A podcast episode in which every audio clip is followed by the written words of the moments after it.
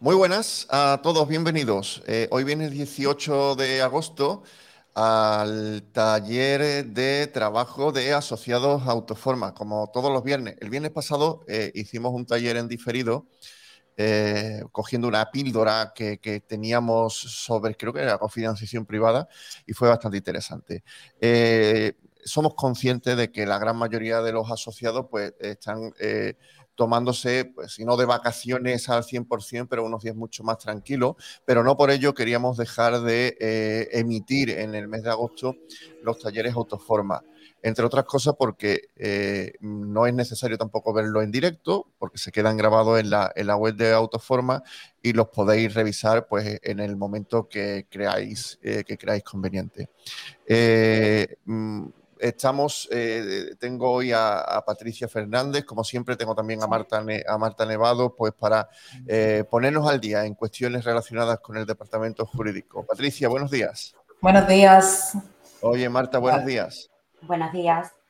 Bueno, pues eh, antes que nada, lo, tenéis puesto ahí en la escaleta del programa, tenemos un, pequeño aviso y es que la semana que viene la página web de Autoforma estará durante mm, grandes periodos de tiempo en modo mantenimiento. Y es que todos los años, en el mes de agosto, pues solemos revisar la, web, eh, actualizar alguna cosita, eh, mejorarla en cuanto pues, a visibilidad, en cuanto a velocidad. Y eso lo solemos hacer pues, en el mes más apropiado para ello, que es el mes de agosto, que es en el que menos visitas tenemos en la web y que podemos un poquito pues, tener ese, ese margen de, trabajo. Así que eh, os pedimos disculpas, pero que todo se hace por mejorar la, eh, página, la página web. Eh, ya digo, pero aunque esté en modo mantenimiento, pues seguirán activos los links para que podáis tener con soporte, pues contacto, que podáis tener también a través del WhatsApp, incluso enviar los formularios a través del departamento jurídico. Eh, tenemos eh, hoy que tratar varias cuestiones eh, relacionadas con pues lo que nos hacéis llegar todos los días eh, a través de soporte, cuestiones que en, algún, en algunos casos son comunes, en otros no eh, creemos que son muy interesantes para ponerlas en común y, es verdad que hay otras cuestiones que no las traemos eh, siempre a los talleres porque se pues, han comentado a lo mejor también en otros, en otros talleres. En este caso, vamos a hemos traído a la palestra cinco cuestiones que yo creo que, que son muy actuales y hay una que pues cada vez nos encontramos pues con eh, con casos más eh, llamativos y a mí mm, personalmente me llamó mucho la atención porque eh, el crédito formativo en las empresas es un derecho que tienen las empresas siempre que coticen en el año anterior o que sean empresas de nueva creación o que tengan o que incorporen trabajadores a nuevas cuentas de cotización. Pero aquí voy a abrir un poquito la escaleta.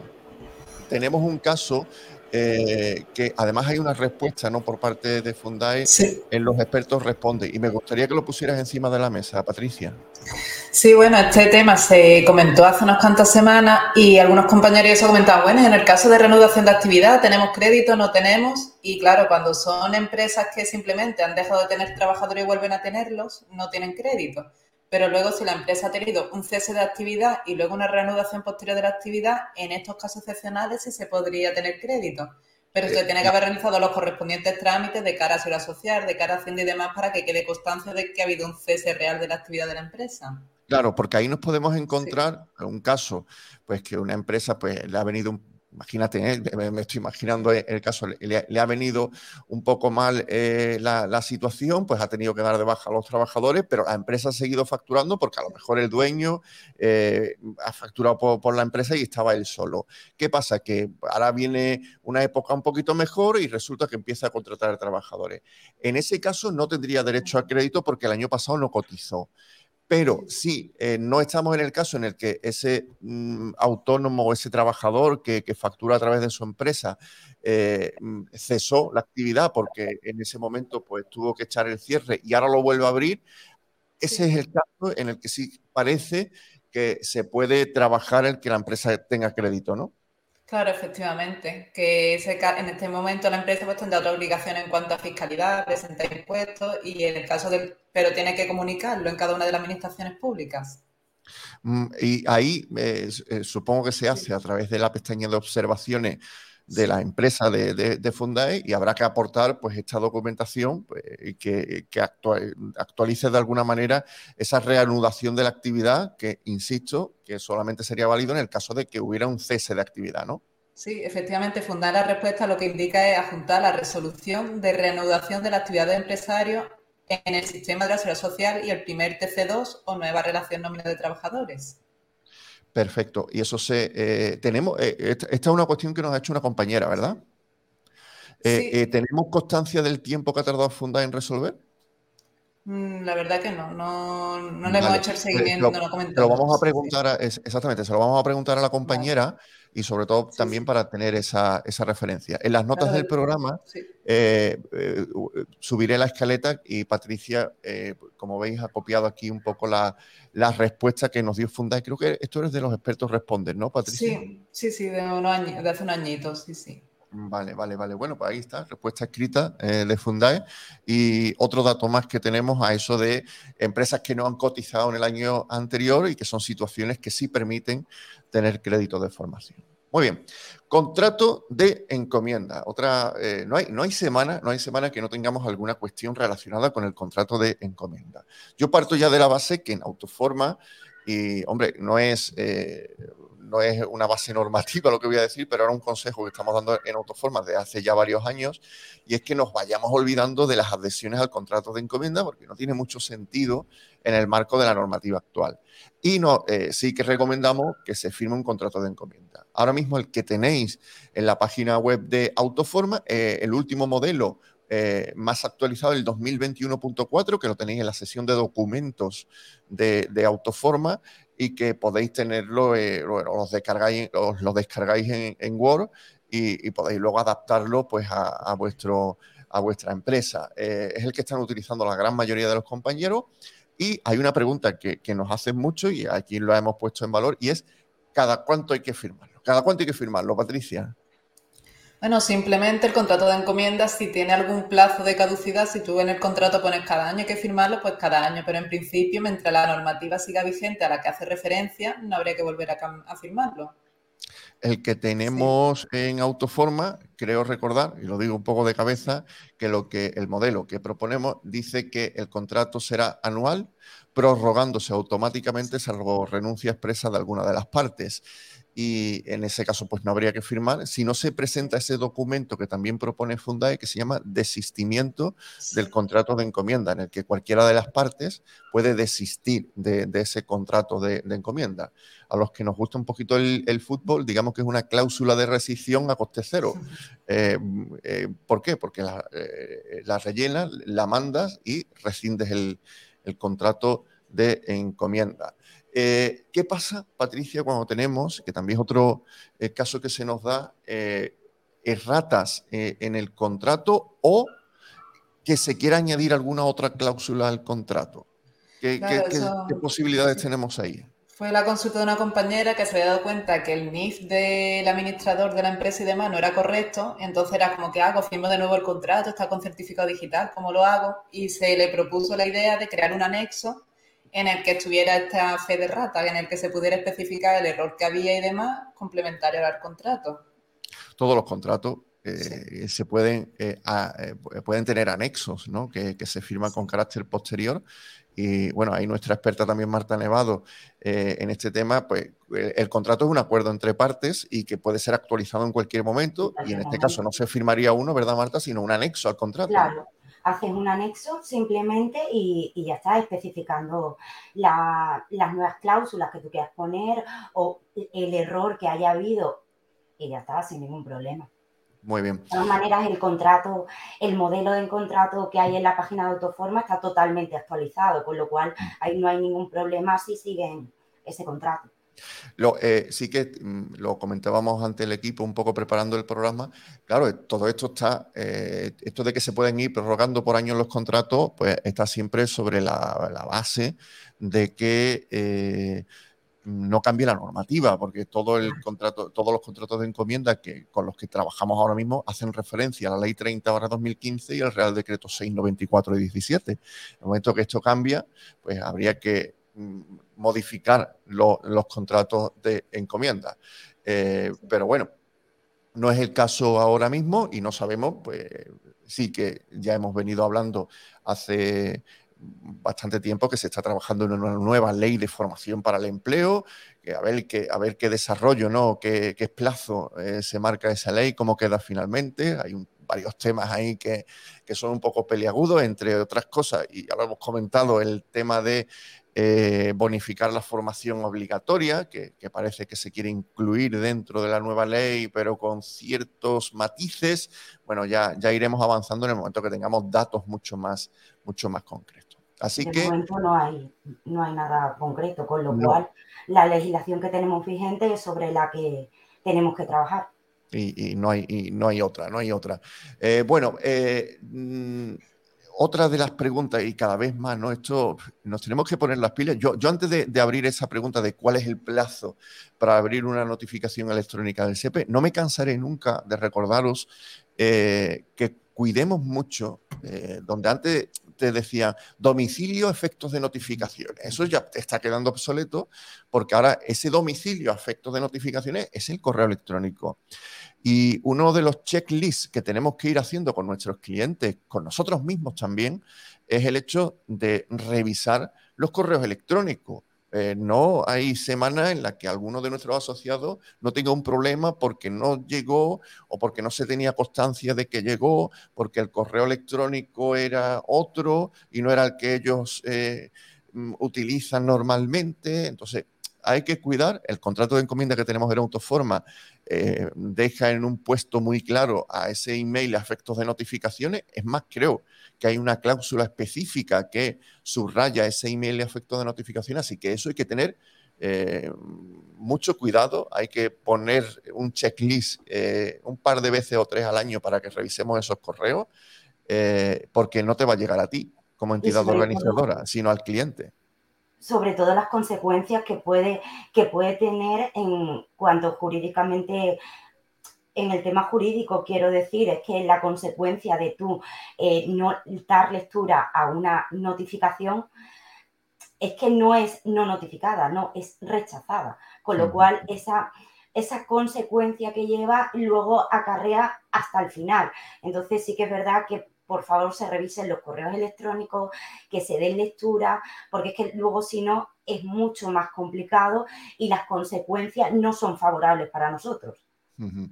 eh, entrando ya en, en, este tema, porque viene como anillo al dedo, en el caso de recibir un correo electrónico del SEPE, en este caso, que era la cuestión que nos planteaban, eh, Mm, te llega un correo electrónico y eso cuando, porque claro, yo, yo eh, soy un poco más, muy práctico, ¿no? Cuando te llega una carta a casa, al trabajo, donde sea, ¿no? Un, un, certificado de correos que te llega el típico este papel amarillo, ¿no? Que todos conocemos, ahí te pone eh, en un casillero, te dice el tiempo que tienes para recoger esa carta en correo, si no, viene de vuelta.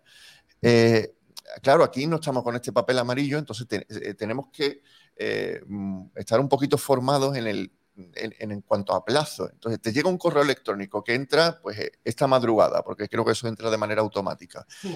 Mm, Marta, eh, ¿qué tiempo tenemos para acceder a esa notificación? Tenemos 10 días naturales desde el día siguiente a la notificación. Es decir, pongo un ejemplo, a mí me notifican el día 1, el cómputo de plazos empieza el día 2, el último día que tú tienes para dar lectura a esa carta es el día 11 el día 11.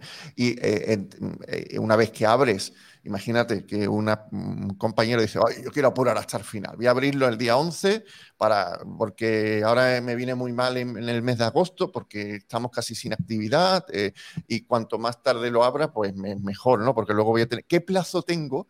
Yo accedo a esa notificación, me la descargo el día 11, ¿qué plazo tengo? Además, Supongo que depende del tipo, 11, ¿no? Tienes hasta el día 11 a las 12 de la noche. Para abrirlo para abrirla hasta la 00.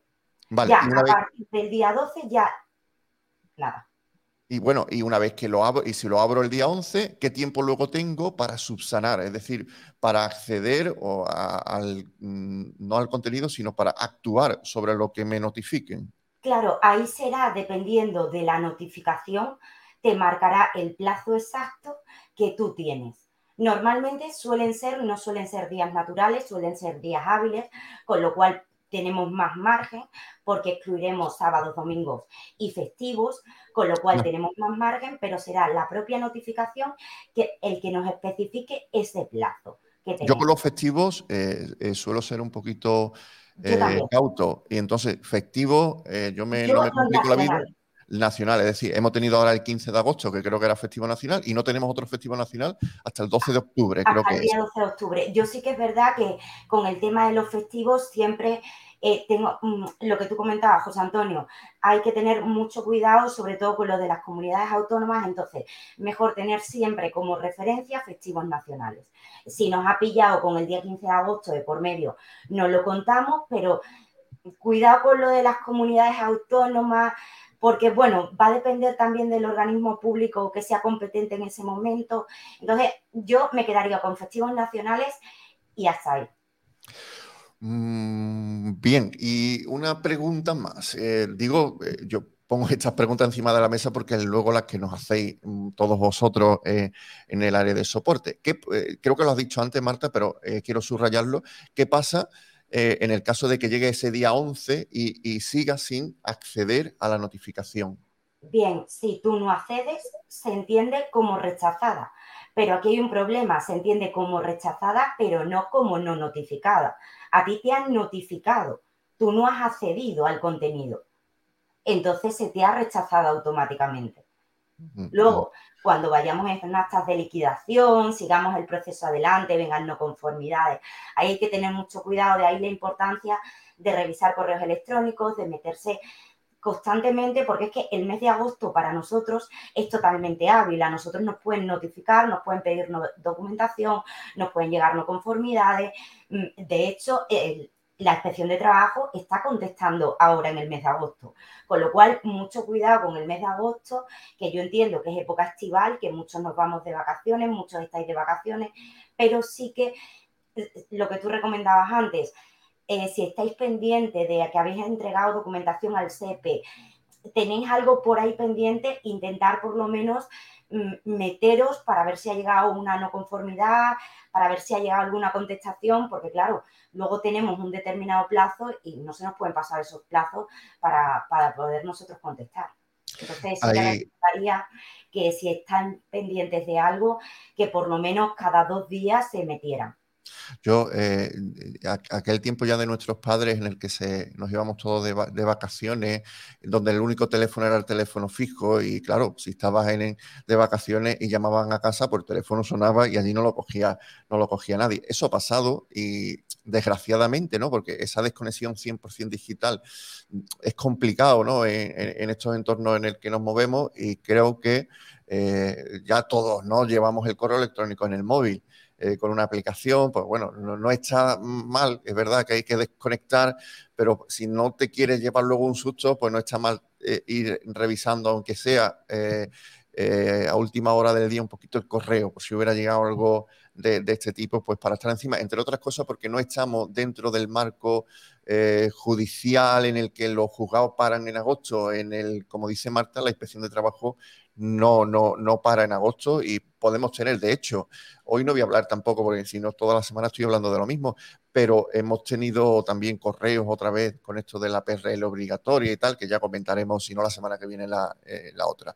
Respecto a esto, eh, en el caso de que sea rechazada, aunque ahora voy a abrir, pero aquí os había puesto, hay un área que es mis expedientes, eh, que tenéis, que eso puede acceder en la empresa y dentro de mis expedientes le aparece un menú a la empresa donde arriba a la derecha aparece histórico de expedientes y ahí hay, mm, eh, van a aparecer incluso aquellas que fueron rechazadas. A nosotros nos sirve en el departamento jurídico cuando estamos tratando alguna no conformidad y te dicen, no, es que yo no recibí nunca. Bueno, pues vamos a acceder ahí, que ahí seguramente eh, tengamos algo de petróleo en todo, en todo esto. Simplemente lo digo a efectos de, eh, de, conocerlo, ¿no? No quiero entrar hoy un poco de lleno. Eh, un problema que nos hemos encontrado, y paso al siguiente punto, Patricia, es que ahí mm, hemos visto algunas empresas que se ha enfadado un poco pues, porque le han gestionado una formación y no está de acuerdo, no la contrató y la empresa puede bloquear en cualquier momento a la entidad organizadora y sería aquí en mis expedientes y hay un apartado que se llama baja de empresa, donde eh, se puede bloquear a las entidades organizadoras. ¿Nos lo explica un poco, Patricia? Sí, correcto. Era el caso de una empresa que, bueno, recibió una llamada un poco amedrantadora sobre el tema de protocolo de acoso y contrató la formación y al día siguiente cuando reposó dijo, bueno, si yo no quiero hacer esta formación, porque he dicho que sí? Intentó contactar con la organizadora, la organizadora no tenía, no respondía y demás y la única opción que le quedó es darle de baja como empresa eh, fundada para evitar que se den de baja entidades organizadoras, ya desde el perfil de autorización, una vez que están las formaciones empezadas, no se permite hacer ya. Así que habría que entrar desde mi expediente y en el apartado de baja de empresa indicar a la empresa a la que quiere dar de baja, desautorizarla y ya se solucionaría el problema. Ah, muy bien, muy bien, muy bien. Muy eh, está bien porque yo siempre lo digo, tenemos que ir quitándonos aquellos chiringuitos que, en el fondo nos hacen daño, a los que eh, trabajáis, trabajamos bien. Eh, y, ahí lo saben también las empresas. Yo creo que esta transparencia es bueno para el sector porque eh, em, por ahí todavía hay quien pues, se pasa de frenada en, en, el mundo de las bonificaciones y hay que también formar a nuestros clientes, a nuestras empresas para decirle, si estás disconforme, bloquea bloquea, porque en el momento que la bloquee ya no va a poder eh, realizarte ningún tipo de gestión. Y si estás en curso eh, en un, eh, o, si la formación aparece como en curso, evidentemente todavía no se ha comido crédito y por lo tanto la puedes bloquear y ya no te puede tocar el crédito. Otras veces nos hemos encontrado que, se ha tocado el crédito, entonces ya es muy difícil de volver otra vez a... Mm, activar ese crédito, que te la tocó una empresa sin tu autorización. Bueno, eh, hemos visto de todo, ¿eh? hemos visto de todo. Y, bueno, pues esto puede ser pues, una, una vía eh, anti chiringuitos de formación bonificada que esperemos que cada vez eh, cada vez hay menos, pero ah, esperemos que desaparezcan estos chiringuitos que tanto daño hacen al, sector. Eh, mm, Patricia, eh, pasamos al, siguiente punto. Bueno, aquí os, dejaremos en la escaleta pues, estas dos imágenes para que veáis cómo, se accede, pero es, muy fácil. Además, aquí, en esto de la gestión de mis expedientes, veis arriba a la izquierda, tenéis un botón que es gestión de usuario, en el que la empresa tiene que acceder por primera vez, pero a vosotros os puede dar de alta como como usuario para que les podáis eh, gestionar esta, este área. Eh, mm, ¿Se debe eh, finalizar, Patricia, un grupo formativo, paso a la siguiente cuestión, de una empresa a la que ya no le queda crédito? Y hablábamos aquí de ventajas e inconvenientes. Sí. Claro, en el caso de que si ya no tiene crédito que no se va a bonificar, en principio dices, vale, no lo cierro y me ahorro ese trámite. Pero también es verdad que si la empresa a lo mejor está un poco justa de cofinanciación, gracias al cierre del curso y sin bonificártelo, sí que se va a aportar todo a cofinanciación, entonces te va a beneficiar.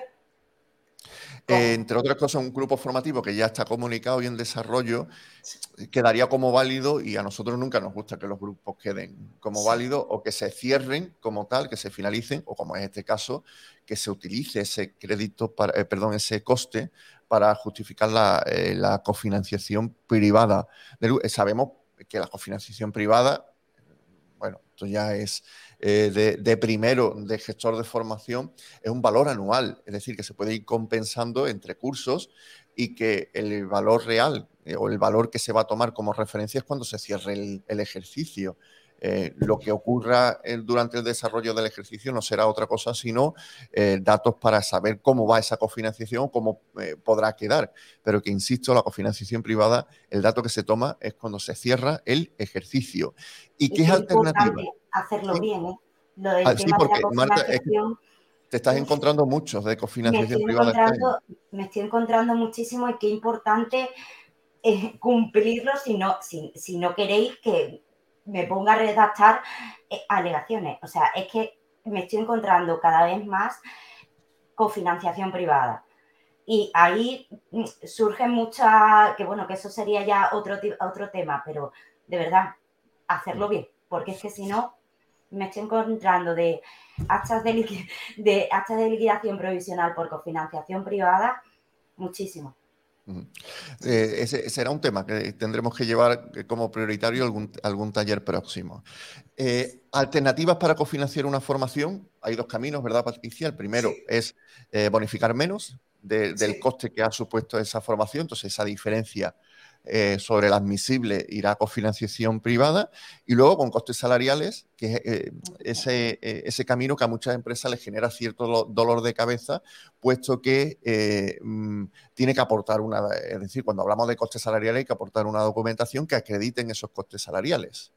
Claro, claro, hay que tener en cuenta el número de horas que coincide la formación con el horario del trabajador. Entonces, mm. esas horas que coinciden son las que están cofinanciando y es el coste que tiene para la empresa que el trabajador, en vez de estar formando, en vez de estar trabajando, esté formándose. Y los conceptos que habría que tener un poco en cuenta es lo que comentaba, calcular el coste hora del trabajador, que se puede hacer de manera individual o de manera grupal para la empresa, y en base también eh, al coste de, según el aplicativo, al coste de la formación profesional pagada el año anterior o en base al salario mínimo interprofesional.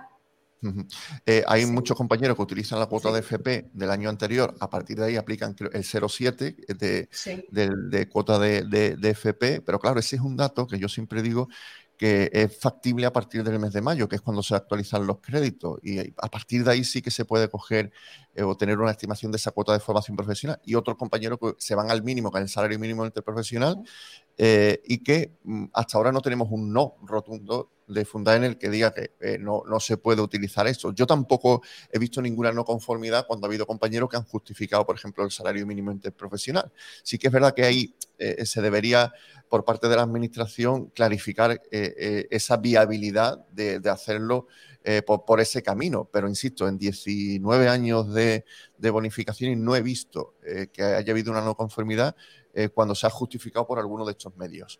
pero creo y ya también, eh, si nos vamos al Real Decreto 694, hay un apartado en el que dice muy claro que el tema de los costes se tiene que desarrollar a través de una orden ministerial que al día de hoy no la tenemos. Entonces, todo es muy interpretable ¿no? en cuanto a la, normativa. Eh, y creo que hay también un post, eh, si lo encuentro, porque ahora comentaré lo de la web, un post en el que poníamos un ejemplo de cómo se calcula eh, el coste hora del trabajador en base a la masa salarial. Había un poco por ahí eh, en, autoforma. Eh, lo, pondremos. Y aprovecho, y ya terminamos, porque nos hemos ido al final a, media hora, muchos de vosotros me vais a tirar de la oreja, mm, para deciros, la semana que viene, vuelvo a recordar, porque lo tenemos aquí, que la web de Autoforma estará eh, gran parte de la semana en modo mantenimiento. Siempre aprovechamos el mes de agosto pues para hacer retoques, mejoras en la página web y para ello la tenemos que poner en modo mantenimiento. Tenemos que hacer ciertas revisiones y, no hay mejor mes que el de agosto, como decimos siempre, porque es el mes que menos visitas tenemos en la, en la, en la web, porque eh, tenéis todo el derecho a no, a no estar al 100% pendiente de las, de las bonificaciones, sino también a descansar hay muchos compañeros. Hoy hemos mandado un correo recordatorio eh, a, todos los, todos los suscritos a la, newsletter de, Autoforma y no sabéis la cantidad de correos devueltos, bueno, devueltos de estos que te vienen de que estaré de vacaciones hasta, estaré de vacaciones hasta, eh, lo cual es buena señal, que descansemos, que retomemos pilas y como siempre en Autoforma, pues aunque estemos en agosto, pues aprovechamos este ratito de, los viernes pues para que tengáis un valor añadido, un poquito más, y, nos compadecemos un poco de aquellos que estáis todavía eh, trabajando y, nada, disfrutar hoy más que nunca, en este tiempo, en este mes de agosto, a tomar la cervecita a mediodía. Viene una nueva ola de calor eh, para el fin de semana. hemos estado dos o tres días aquí en Sevilla eh, que se podía pasear por la tarde, lo cual es buena noticia. Y, bueno, ahora a, desconectar, a descansar y la semana que viene, en los que estéis trabajando, pues nos volveremos a ver eh, por los canales soporte, WhatsApp, eh, tenéis los formularios, insisto, será más complicado que nos veamos por la página web porque mm, va a estar gran parte de la semana en modo mantenimiento. Patricia, Marta, no sé si me olvida algo. No, pero creo que le hemos tocado todos los temas. Todos los temas. Esto de tener la escaleta delante es muy bueno, ¿eh? así no se, nos, no se nos olvida. Pues muchas gracias a todos, muchas gracias. Tenemos ahí a Celia que nos ha, nos ha saludado, a Pilar, a Marta, a, a Ion también que nos había saludado. Eh, y nos volvemos a ver la semana que viene con más actualidad del sector de los gestores de formación. Que tengáis un buen fin de semana. Un saludo. Saludo. Buen fin de